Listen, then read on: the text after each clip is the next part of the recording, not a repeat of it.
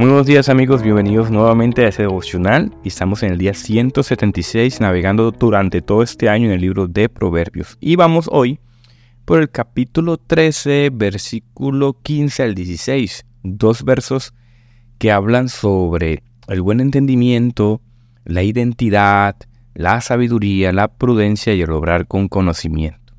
Dicen así, el buen entendimiento produce favor mas el camino de los pérfidos es duro. Todo hombre prudente obra con conocimiento, pero el necio ostenta necedad. Entonces está hablando del comportamiento, de, de accionar y de obrar con sabiduría. Esto te produce favor, ¿verdad? Esto te hace prudente, te hace ver bien, ¿verdad? Y evidentemente ver bien primeramente ante los ojos del Señor. Yo quiero trabajar y reflexionar sobre esto. Hay una palabra clave aquí, pérfido. Esta palabra muy poco se conoce, muy poco se usa en la cotidianidad del castellano contemporáneo, no se, no se ve. Y pérfido quiere decir, en este contexto, quiere decir que es una persona eh, con malas intenciones, ¿verdad? Que es una persona traicionadora, es una persona desleal, que actúa con traición, ¿verdad? Obra con mucha traición, se revela, es infiel. Eso es lo que hace una persona pérfida. ¿Verdad? Pero todo lo contrario, y dice el verso, perdón, que es un camino duro, ¿verdad? Es una persona desleal incluso consigo misma. Porque hoy, hoy quiero hablar y reflexionar sobre eso. Y quiero comentarles que quizás muchas de estas reflexiones son de estos pasajes que están en un libro de, que se llama Autoolvido de Timothy Keller. Es un librito chiquitito, puedes leerse incluso en 30 a una hora máximo. no, es bastante difícil de conseguir. A mí me lo tuvieron que traer de España no sé, se puede considerar de segunda mano, puede ser, pero de primera mano está bastante escaso. Es un librito muy pequeño. Y autoolvido, vamos a hablar entonces de ello, de, de qué es la doctrina de autoolvido, por así decirlo, como dice Keller, y también sobre los que tienen la autoestima demasiado alta, que se convierte en orgullo, pero también los que tienen autoestima demasiado baja, ¿verdad? Que tienen, por ejemplo, problemas con el síndrome del impostor y cosas así. Porque miren, chicos, tanto una, baja autoestima como el orgullo son una verdadera molestia para los que te rodean, ¿verdad? Y para tu futuro. Pero todos al fin y al cabo son lo mismo. Vamos a reflexionar sobre ello. Primero le damos el pasaje que es la base de toda enseñanza. Toda enseñanza que no esté solidificada en el texto sagrado es humanismo secular, ¿verdad? Vamos a fundamentarla aquí en 1 Corintios que dice aquí. Mucho cuidado. Dice, Así que nadie, nadie debe vanagloriarse de los hombres, porque todo es de ustedes. Versículo 22. Sea Pablo, Apolo, Cefas, el mundo, la vida, la muerte, lo presente y lo porvenir, todo es de ustedes. Ya con estos versos tú puedes predicar una serie. Versículo 23. pero, pero apunta a Cristo, miren, y ustedes son de Cristo. Y Cristo es de Dios. Todos deben considerarnos servidores de Cristo y administradores de los misterios de Dios. Ahora bien, de los administradores se espera que demuestren ser dignos de confianza. Por mi parte, no me preocupa mucho ser juzgado por ustedes o por algún tribunal humano. Es más, ni siquiera yo me juzgo. Y aunque mi conciencia no me acusa de nada, no por eso quedo justificado. Quien me juzga es el Señor. Vamos entendiendo por dónde vamos, ¿verdad? Así que no me, así que no me juzguen ustedes, nada antes de tiempo, hasta que venga el Señor, el cual sacará a la luz todo lo que está escondido y pondrá al descubierto las intenciones de los corazones. Entonces Dios les dará a cada uno la alabanza que merezca. Pero esto, hermano, lo digo para su propio bien. Y pongo como ejemplo a Apolos y a mí, para que nuestro ejemplo aprendan a no pensar más allá de lo que está escrito. No sea que se envanezcan por, por favorecer a uno en prejuicio del otro.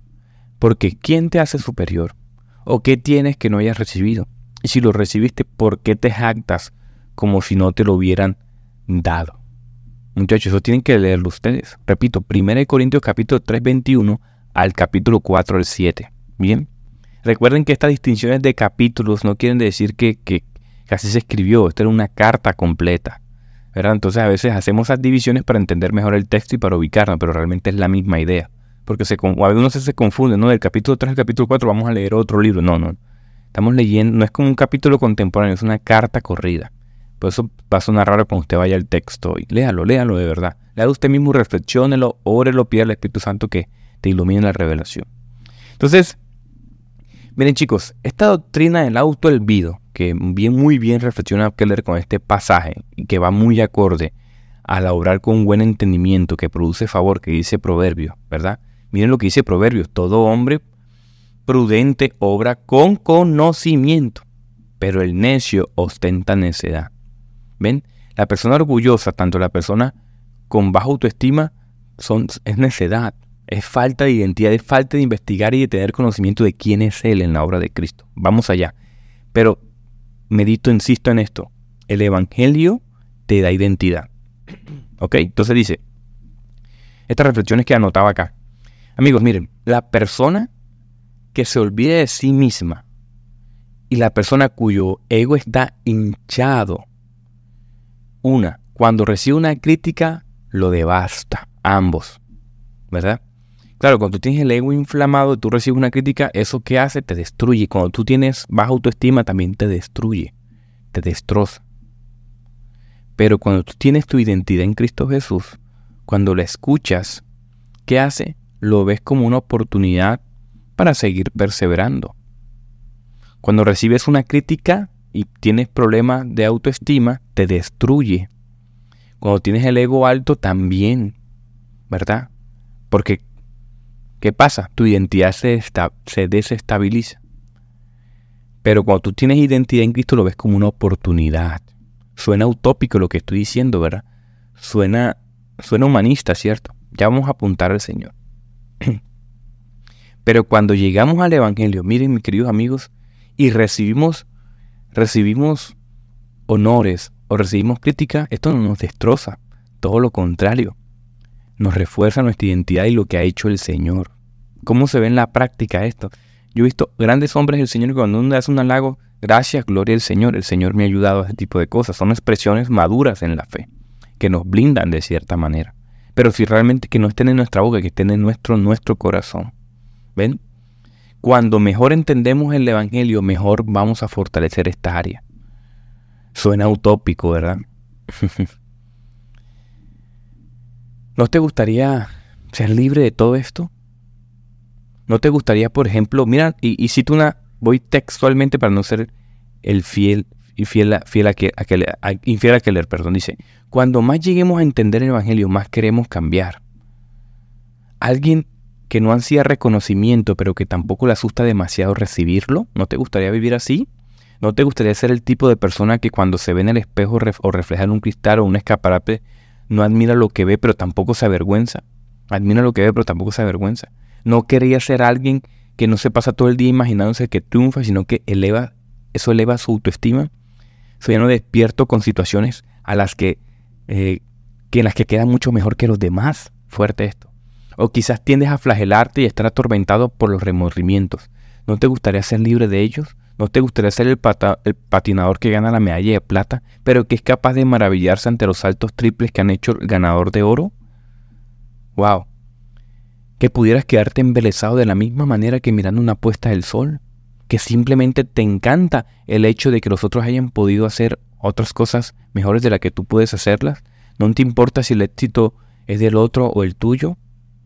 Da igual si lo has hecho tú o él. Estás contento con lo que has conseguido con, lo, demás, como si lo hubieses hecho tú, porque simplemente eres feliz viéndolo. ¿No te gustaría? Suena muy utópico, ¿verdad? Para allá apunta el Evangelio de Cristo. Mire amigos, cuando tu trabajo no se trata de ti, cuando el patinaje, tu actividad deportiva no se trata de ti, cuando la historia de amor bonita no se trata de ti, empiezas a ver y a disfrutar de las cosas por lo que son, no por lo que te identifican. No haces las cosas simplemente para mejorar tu currículum, o tu imagen externa, o para quedar bien en la entrevista o la solicitud de una universidad, o para llenar un vacío.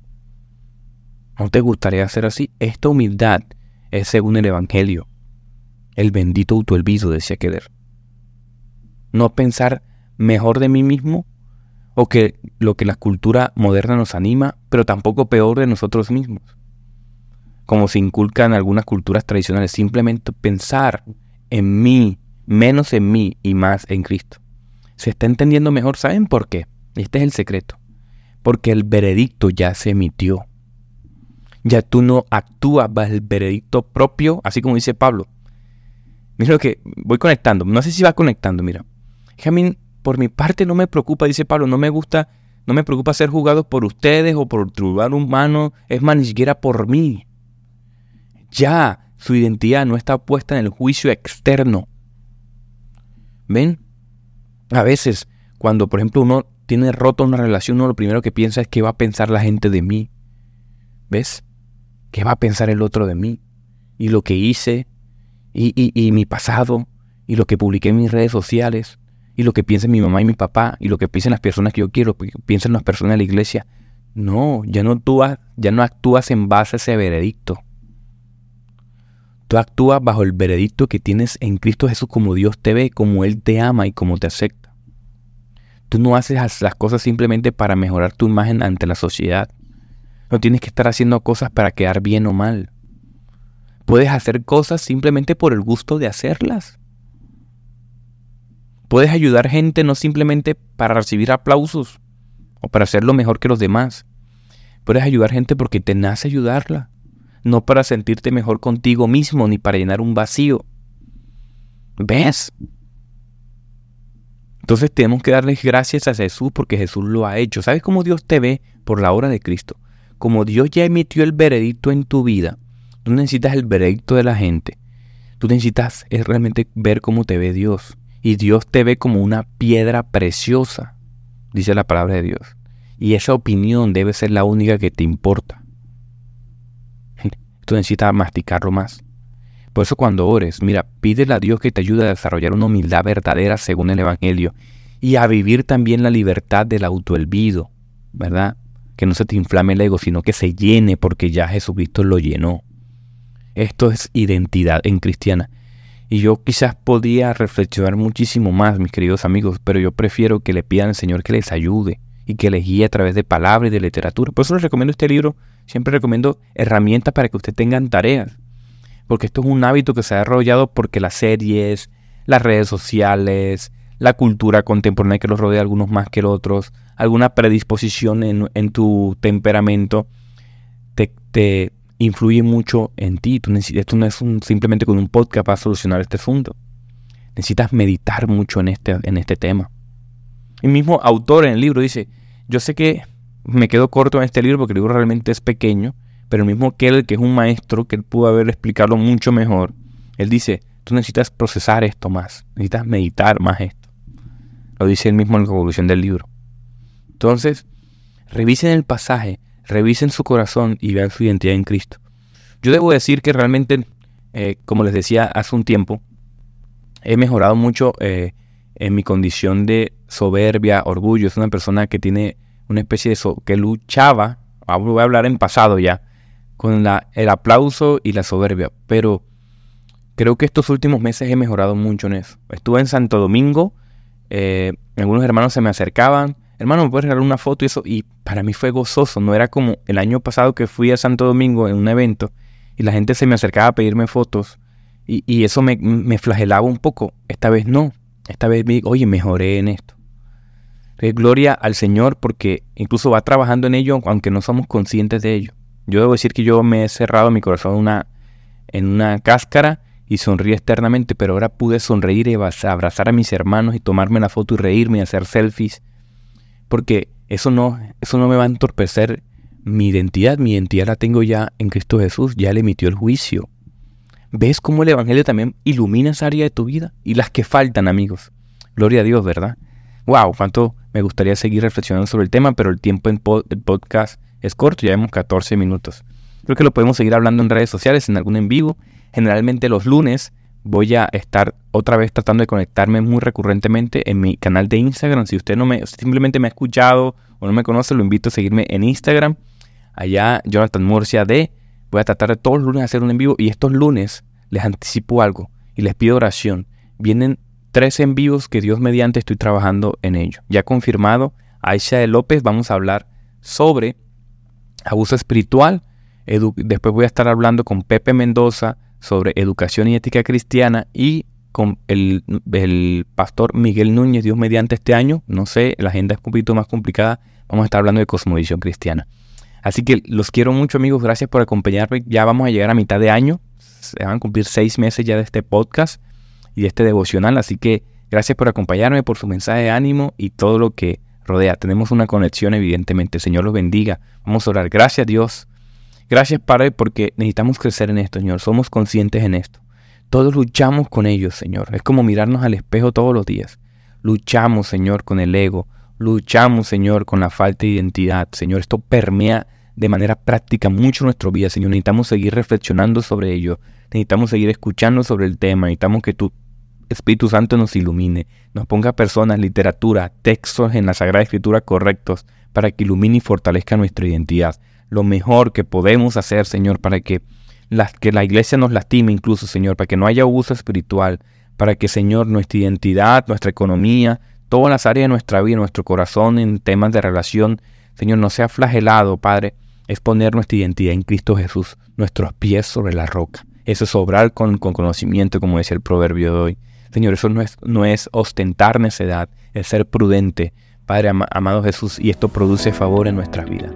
Te amamos, Señor, ponemos este día en el nombre de Jesús. Amén y amén.